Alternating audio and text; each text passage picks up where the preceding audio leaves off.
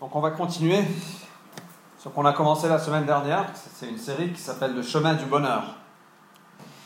Euh, et aujourd'hui c'est la deuxième partie. Je vous encourage d'écouter la première. On enregistre nos prédications et c'est sur SoundCloud. Si vous ne savez pas où c'est, demandez à, Nat, il va vous dire. Euh, mais, mais je vous encourage, on ne va pas répéter ce qu'on a dit la semaine dernière. Euh, mais vraiment, c'est ça vous aidera, je pense, et ça. je l'espère en tout cas. Ok, on cherche tous le bonheur, n'est-ce pas? Oui euh, Et donc, j'ai appris cette semaine qu'il y a un indicateur en France qui mesure le bonheur des Français. Est-ce que vous saviez ça? Et en moyenne, les Français se donnent 5,9 sur 10 en bonheur. Ils se, notent eux-mêmes. Donc on est moyennement heureux. Euh, on ne va pas lire l'ensemble des, des, petits points là, mais 81% sont heureux de leur logement. Comme euh, quelqu'un a dit lors de la première réunion, c'est les 80% qui n'habitent pas Paris. 69% euh, sont heureux de leur santé, 59% sont joyeux, ont des émotions positives, par contre, 64% sont défiants envers les autres, 60% sont inquiets de l'avenir, 57% sont fatigués et 55% ne prennent pas le temps d'apprécier leur vie. Environ 7% des Français se disent vivre leur vie de rêve.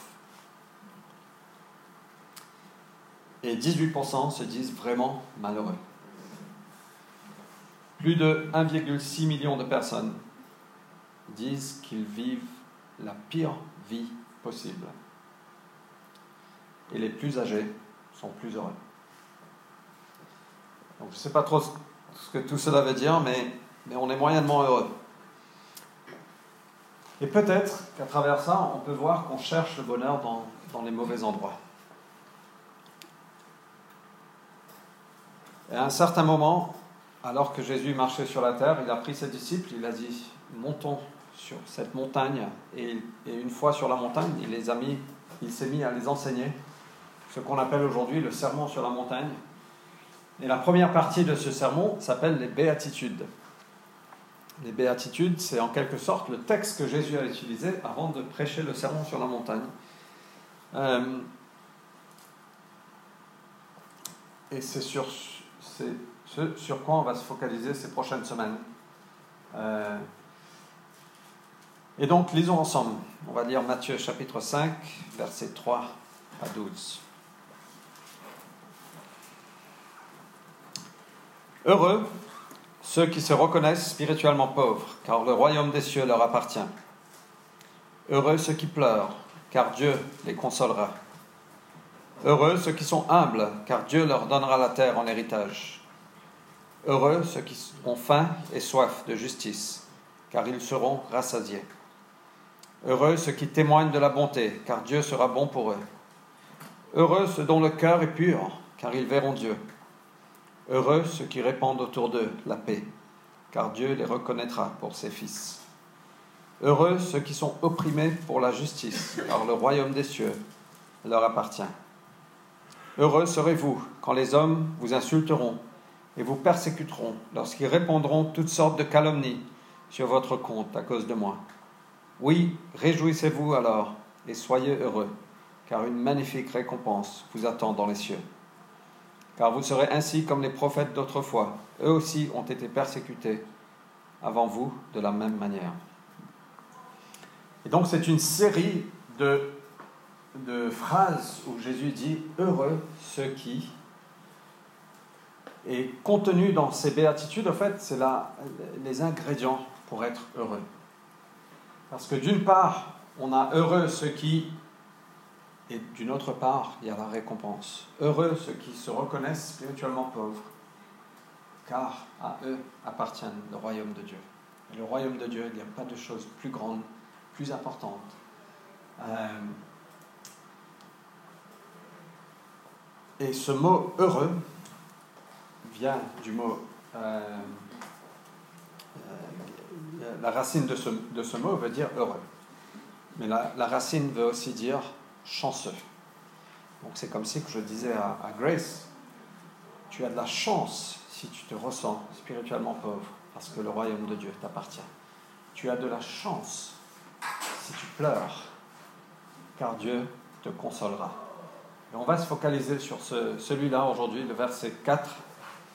Heureux ceux qui pleurent, car Dieu les consolera. Et quand on voit ce texte, en fait, on peut penser, waouh, c'est un peu bizarre. imaginez de dire à quelqu'un qui, a le cœur brisé, qui est en souffrance, waouh, tu as de la chance. Ce serait pas très sensible, non? Imaginez de. Nat est complètement brisé, il a perdu quelque chose qui lui était cher, il est en train de pleurer. Et on vient et dit Mais t'as du pot, mec. C'est super, bravo. Il va te dire Mais tu, tu penses quoi là? Ça n'a pas de sens. Euh, et on peut se demander est-ce que c'est l'air de la montagne qui a fait Jésus perdre un peu l'esprit? Et de dire des, des, des choses qui n'ont pas de sens? Ou est-ce qu'il y a peut-être quelque chose qu'on peut apprendre, apprendre de, de, ça?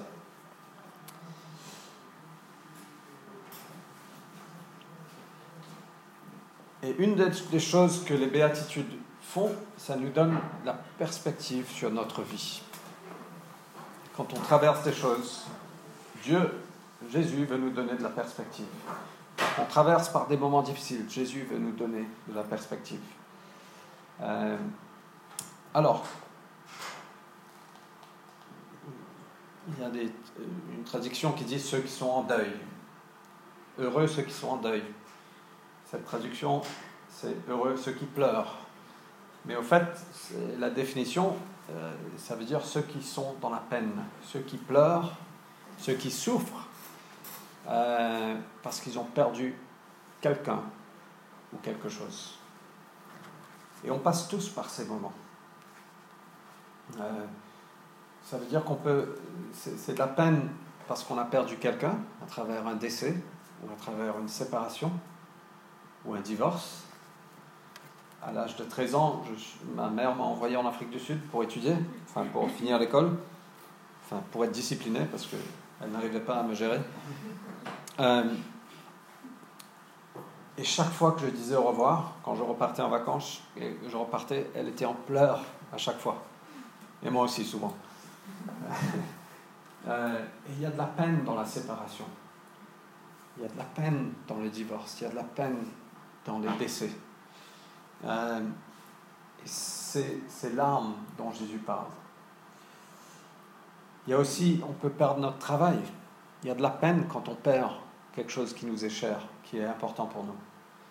Il y a peut-être l'échec dans un projet qu'on a mené. J'étais en Allemagne cette semaine, on était avec 250 euh, euh, personnes de, un peu partout dans l'Allemagne, mais de 16 pays du monde, de, de l'Est de l'Europe. C'était vraiment fantastique.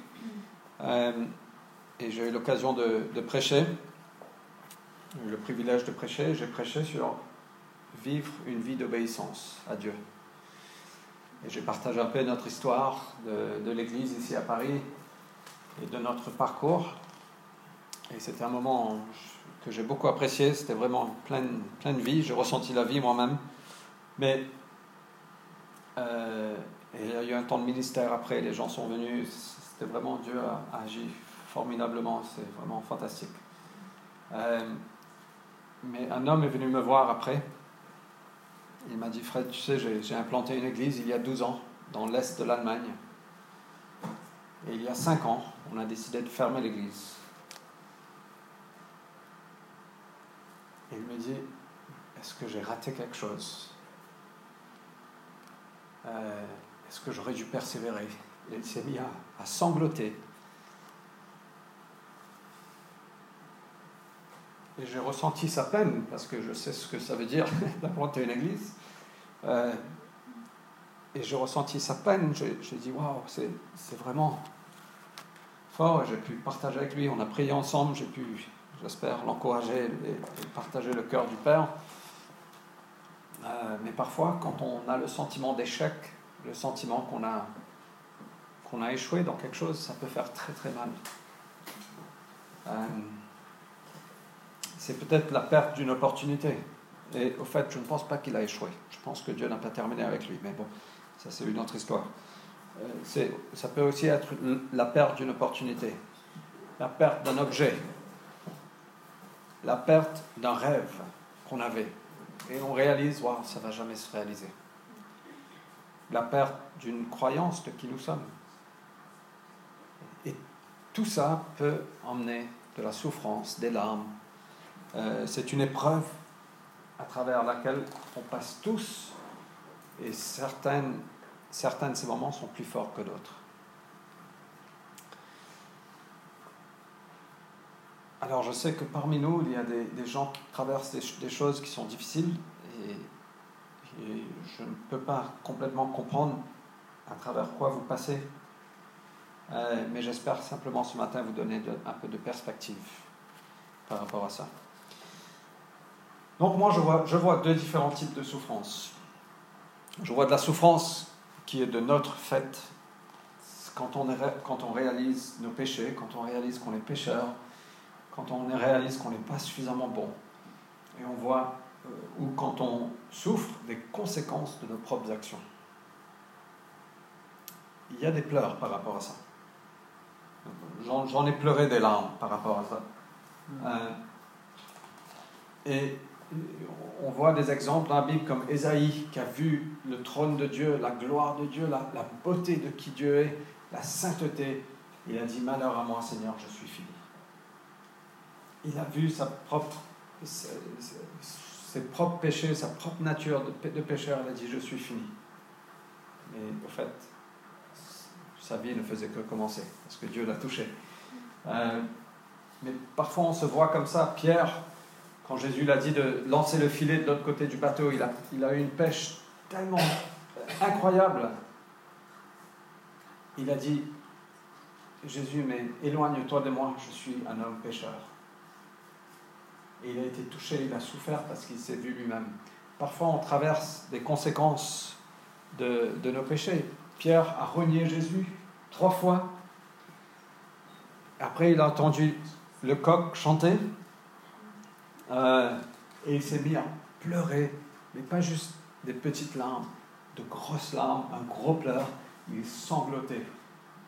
Parfois, on traverse par les conséquences de nos péchés. Et une des plus une des leçons les plus importantes qu'on peut apprendre, c'est de découvrir nos péchés. Et je ne veux pas, moi je ne me focalise pas sur mes péchés, je me focalise sur la grâce de Dieu. Mais parfois quand on découvre nos péchés, on se retourne à la grâce de Dieu et on découvre combien la grâce de Dieu est formidable.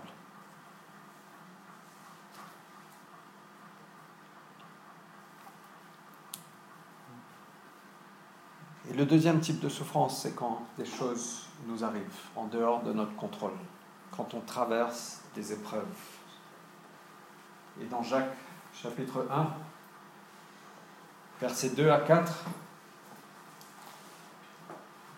Mes frères, quand vous passez par toutes sortes d'épreuves, considérez-vous comme heureux.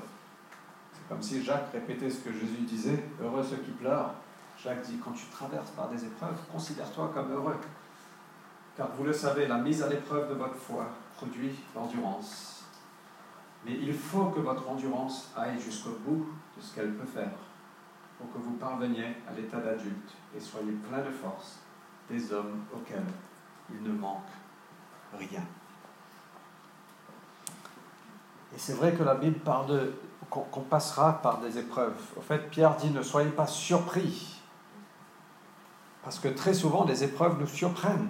Surprennent Ils surprennent. Euh, on, ne s'attend pas. La plupart du temps, on ne les voit pas venir. Soudainement, boum, on est dans cette épreuve. On dit Waouh, qu'est-ce que j'ai fait?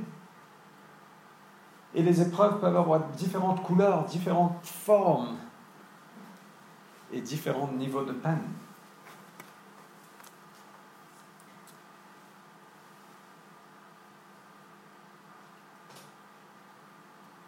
Alors qu'est-ce qu'on fait quand on traverse des épreuves? Je pense qu'on a tous passé par là. Soit on se met en colère, soit on va blâmer quelqu'un d'autre. On dit c'est la faute de Nat. Soit on va, on va devenir cynique, ou on va durcir nos cœurs. Soit on va essayer de trouver un raccourci, une porte de sortie. Et de dire Seigneur, je ne veux pas traverser là, je veux sortir. Et une illustration que j'ai entendue il y, a, beaucoup d'années de ça, mais ça m'a jamais quitté.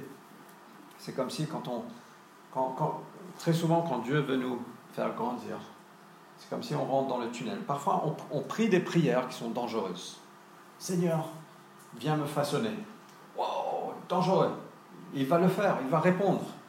Seigneur, je veux accomplir de grandes choses pour toi. Wow, attention, c'est des prières dangereuses. Seigneur, viens, je veux passer par le feu de ton, Oh là là, c'est super dangereux. Mais on, les a tous priés. Et Dieu répond aux prières. Il dit oui, je vais te faire grandir. Oui, je vais t'emmener dans ton destin. Et parfois, on prend le pas. La porte se ferme derrière nous. Et c'est comme si on passe à travers un tunnel. Et c'est comme si on était dans l'enfer.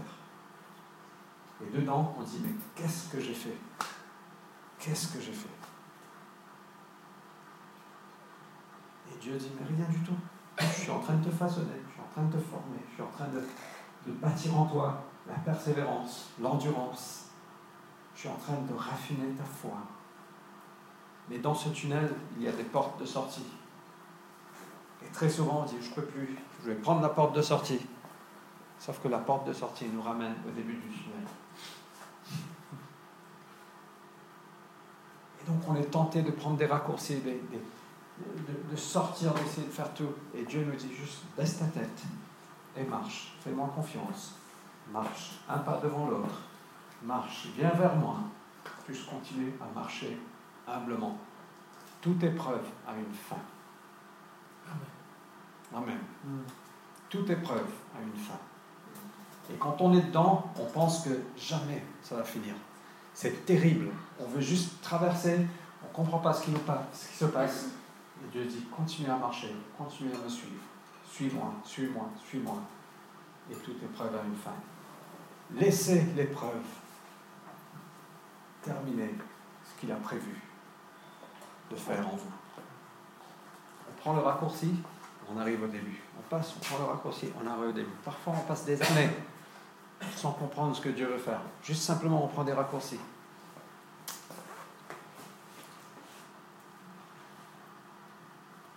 Et on sait qu'il y a quelqu'un qui peut comprendre ce qu'on ressent.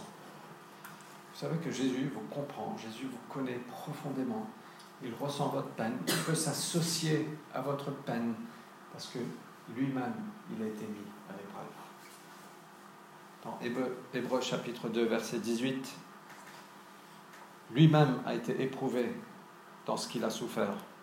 Il peut secourir ceux qui sont éprouvés. Et Hébreu 4, versets 14 à 16, Jésus, notre grand prêtre, nous dit Venez au trône de grâce pour recevoir de l'aide. Parce que lui, il nous comprend. Lui, il est en empathie avec nous par rapport à ce qu'on traverse. Et donc la promesse, heureux ceux qui pleurent, heureux ceux qui traversent des épreuves, que ce soit leurs propres conséquences, leur propre fait ou quelque chose que les gens, Jésus dit, heureux, tu es heureux, tu es chanceux, parce que Dieu te consolera. Et, la promesse, c'est que Dieu te consolera. Ce mot consoler, consolera, c'est le verbe du mot parakletos. Parakletos, c'est le nom que Jésus a donné au Saint-Esprit. Il a dit, quand le Saint-Esprit viendra, quand le Paraclétos viendra, et ici Jésus dit, tu seras paraclétosé. Ça veut dire que le Saint-Esprit va venir à tes côtés. Quand tu traverses ce tunnel qui paraît être l'enfer, le Saint-Esprit te consolera. Il sera juste là, à tes côtés. Euh, vous savez, moi, je, vous connaissez le terme le temps guérit. Ça, ça se dit en français, ça? Le temps guérit Mais vous savez que ce n'est pas vrai. Le temps ne guérit pas. Le temps n'a aucune puissance de guérison. Mais Dieu guérit. Il vient à nos côtés. Et parfois c'est instantané. Parfois c'est juste un temps. Il marche avec nous petit à petit. Il nous guérit, il nous transforme, il nous console.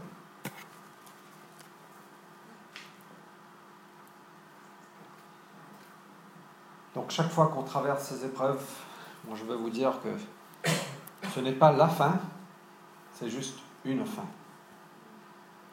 Et une fin, c'est aussi un début. Il va transformer notre deuil en danse. Voilà ce qu'il fait. Donc heureux quand tu pleures, parce que Dieu te consolera. Mais ne prends pas de raccourci. Ne prends pas de raccourci. Parfois, la souffrance nous fait voir ce qu'il y a de vrai, vraiment important. Et on retire nos yeux, nos yeux de ce qui est temporel et on fixe nos yeux vers ce qui est éternel. Et on réalise que ce monde peut tomber, mais que lui, il sera fidèle à jamais. Ça produit en nous le caractère du Christ. Très souvent, quand on est sous pression, on voit vraiment ce qu'il y a à l'intérieur de nous-mêmes.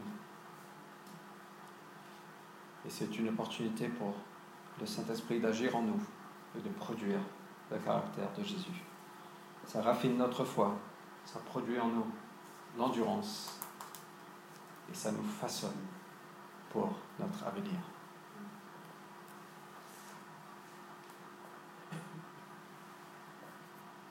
Et donc, peu importe la souffrance, je ne dis pas ça avec un cœur insensible, je sais qu'il y a des choses très difficiles.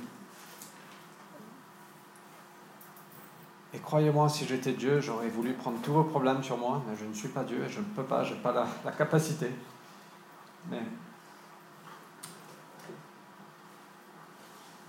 peu importe la souffrance, peu importe les situations, les épreuves, peu importe les pleurs, la promesse de Dieu, Dieu nous consolera. Et ne prenez pas de raccourcis. Et je termine avec cette histoire.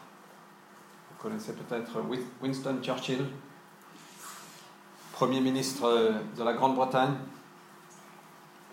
du Royaume-Uni, Grande-Bretagne, Royaume-Uni. Sam, pareil Non? Presque. Enfin, de, de, de ce côté-là.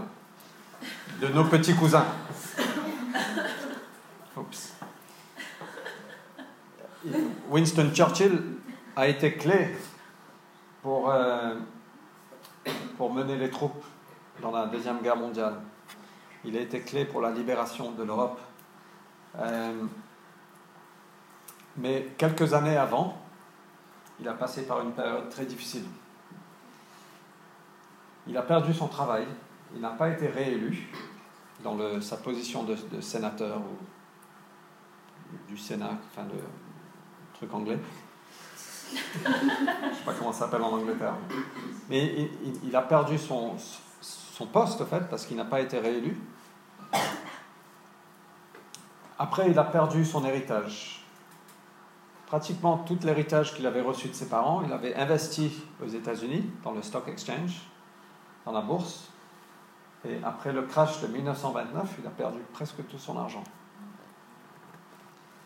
Et la troisième chose, dans une période de, de, deux ans, je crois que tout ça s'est passé. La troisième chose, c'est qu'il a été percuté par un taxi américain, un taxi jaune, euh, et il a presque perdu sa vie.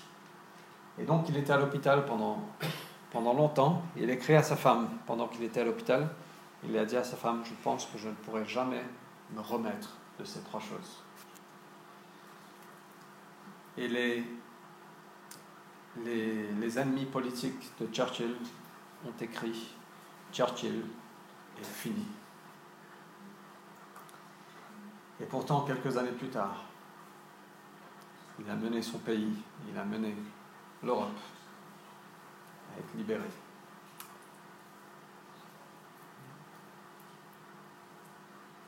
Heureux ceux qui pleurent, car Dieu les consolera.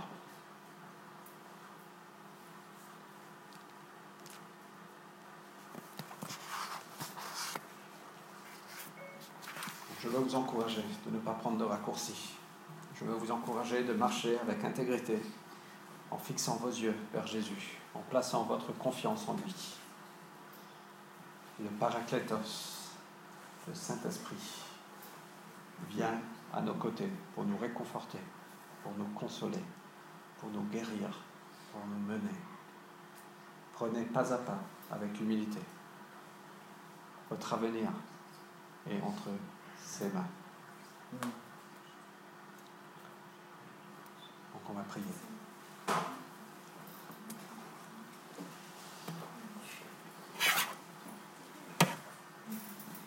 Seigneur, merci pour euh, cette perspective. Seigneur, merci que le bonheur ne vient pas de nos logements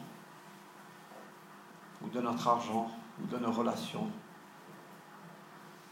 Mais le bonheur vient de toi. C'est ta personne, Seigneur. Et ce matin, nous voulons fixer nos yeux vers toi. Peu importe ce que nous traversons, ou peu importe ce que nous traverserons, nous voulons fixer nos yeux vers toi. Seigneur, je, prie pour que le Paraclétos, le Saint-Esprit, soit ressenti auprès de chacun. Que tu puisses venir encourager, venir fortifier.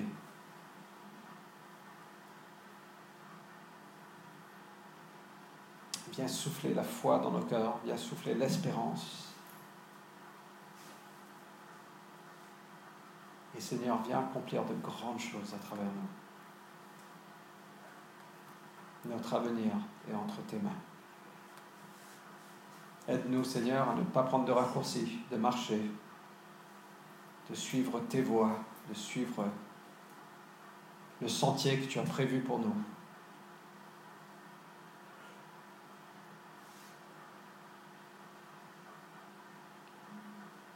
Au nom de Jésus.